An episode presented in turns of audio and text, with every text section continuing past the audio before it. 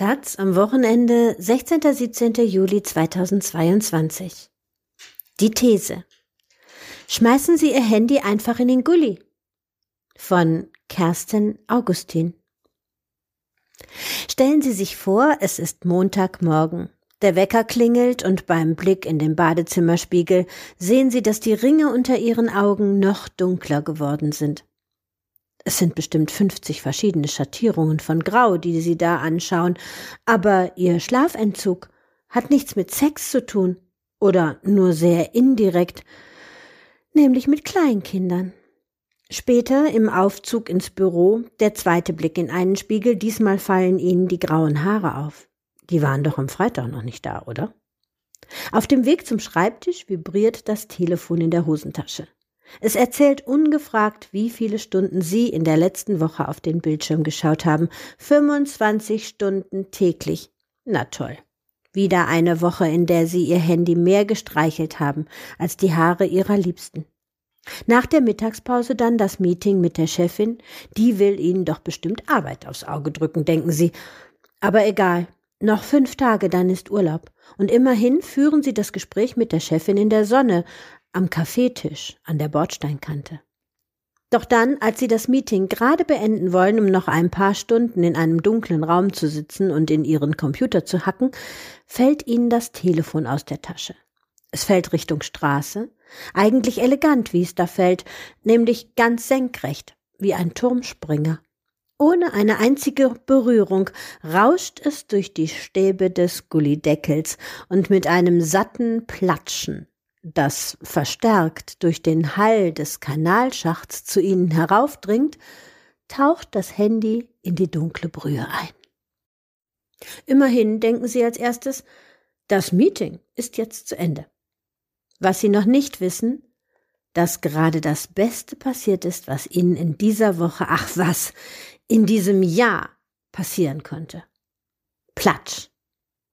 In den nächsten 24 Stunden werden Sie in Ihrem grauen Büroalltag Abenteuer erleben, die Sie in Ihren wildesten Träumen nicht für möglich gehalten hätten.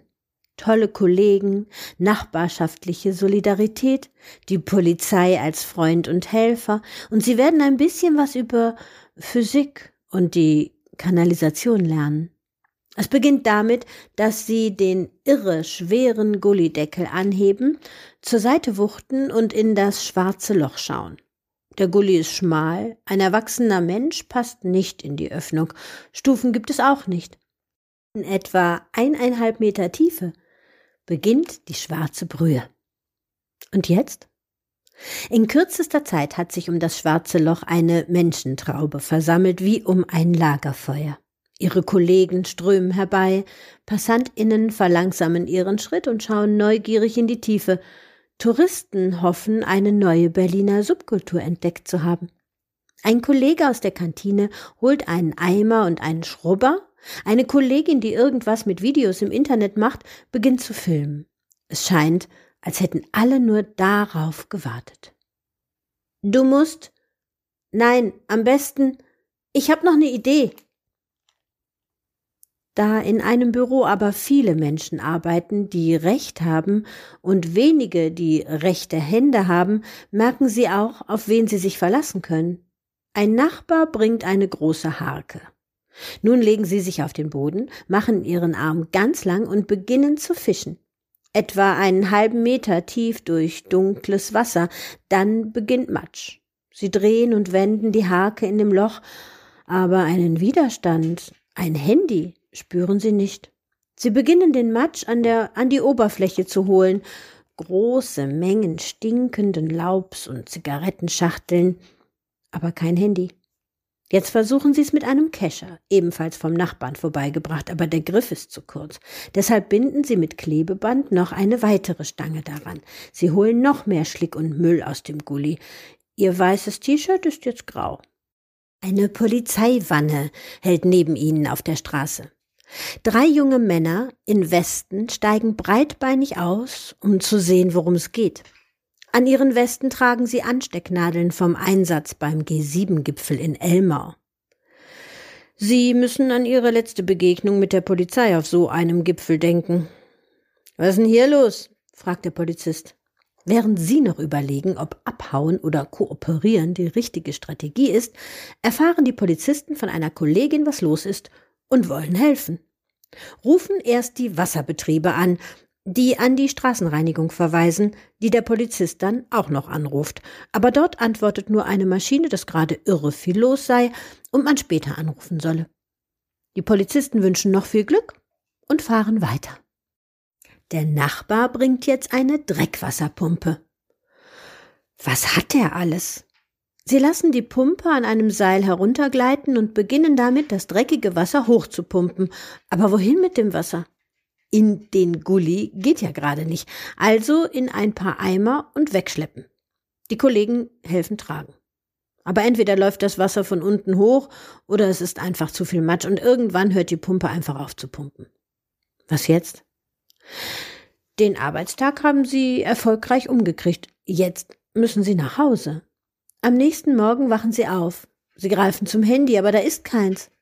Beim Blick in den Spiegel sind da noch die 50 grauen Schatten, aber irgendwie sehen die schon heller aus als gestern. Sie wollen ein Selfie machen, aber das geht ja nicht.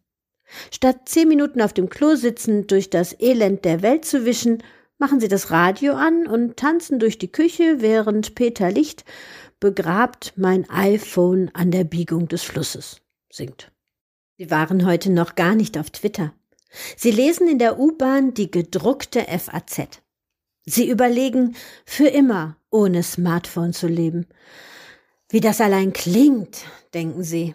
Handy, Gully, da gibt's doch eine Verbindung. Zurück im Büro starten sie den nächsten Versuch, das Handy zu retten. Mittlerweile ist es nur noch sportlicher Ehrgeiz, der sie antreibt, und Geiz. Selbst wenn das Gully-Handy nicht mehr funktionieren sollte, wäre es doch über 100 Euro wert, wenn sie es zum Recyceln einschickten.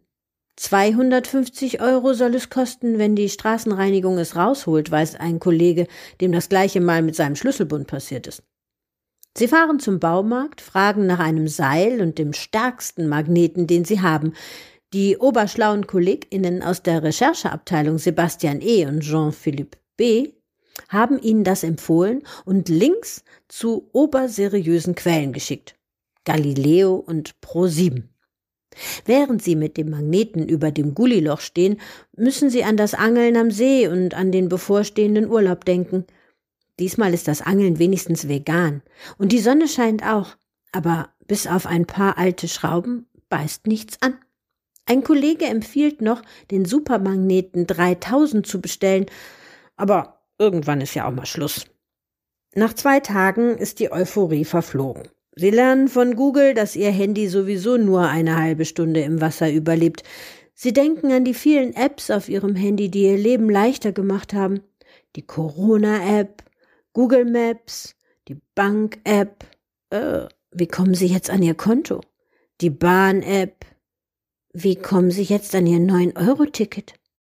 Einen goldenen Käfig haben Sie sich gebaut und sie fragen sich, ob es ihr Handy ist, das dort gefangen unter einem Gullideckel liegt, oder sie selbst.